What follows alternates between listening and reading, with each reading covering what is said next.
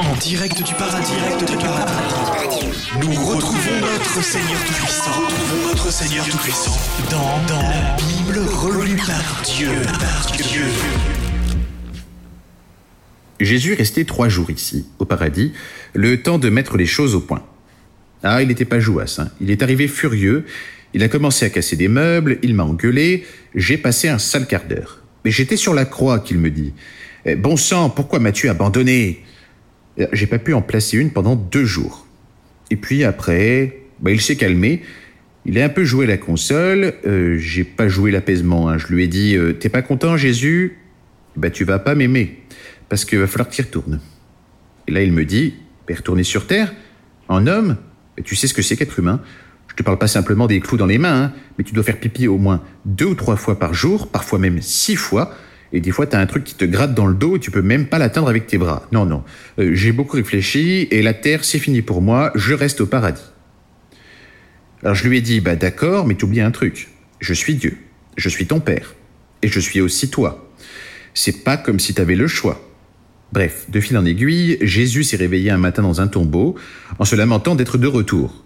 De mémoire de Dieu, on n'a jamais vu quelqu'un si triste d'être ressuscité. En plus, si un jour vous revenez à la vie, vous verrez qu'on a une sorte de gueule de bois. Euh, rien n'est clair.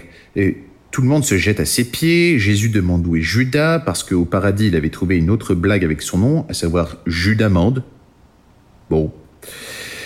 On lui dit que Judas s'est suicidé, il redouble de tristesse et en plus, un idiot appelé Saint Thomas devient hyper gênant car il pense que ce n'est pas Jésus mais un sosie de Jésus. Il dit alors écoutez, moi j'ai une bonne mémoire visuelle et Jésus, il a des joues plus rondes, vous euh, voyez. Et puis, bah, regardez son nez, rien à voir, c'est carrément un sosie, je dirais même plus, c'est un mauvais sosie. Alors, à part que Jésus montre les trous dans ses mains en mode tu vas dire quoi maintenant?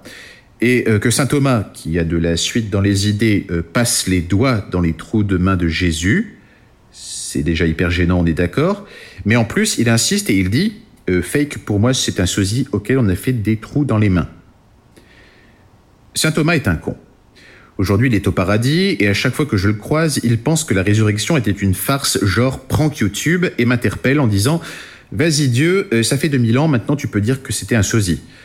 Il est tellement borné que je me dis parfois que c'est peut-être lui que j'aurais dû prendre comme fils. Il aurait convaincu beaucoup plus de gens. Bref, Jésus s'est montré, la plupart des gens ont été convaincus que la résurrection c'est possible. Il a briefé les apôtres, il est remonté au ciel dans une colonne de lumière qui en jetait un max. Euh, j'ai fait ça pour lui faire plaisir. Hein. Et euh, on est redevenu copains vers l'an 1200. Les apôtres étaient hyper motivés. Ils ont commencé à écrire des lettres super convaincantes sur moi partout dans le monde, mais euh, elles finissaient à la poubelle euh, parce qu'ils écrivaient en araméen et donc bah, si vous êtes romain ou gaulois, vous comprenez rien, vous vous dites c'est du spam et hop, bah, corbeille. Donc bah, j'ai fait descendre des langues de feu euh, sur les apôtres pour qu'ils puissent parler dans toutes les langues. Et oui, quand je fais du Google Translate, je ne peux pas m'empêcher d'avoir la classe. Et ça a très bien marché. Euh, les premiers chrétiens sont arrivés, ils ont pris le symbole de la croix, ce qui est plutôt classe. Et puis après, je me suis dit que bah, heureusement que les Romains euh, n'ont pas noyé euh, Jésus dans un tonneau, parce que tous mes fidèles auraient un petit tonneau autour du cou, comme les Saint Bernard. Il y avait aussi ce Paul. Il a évangélisé comme un ouf. Il a écrit des tonnes de lettres. tous ces gens étaient beaucoup plus motivés que Jésus, hein, parfois un peu trop.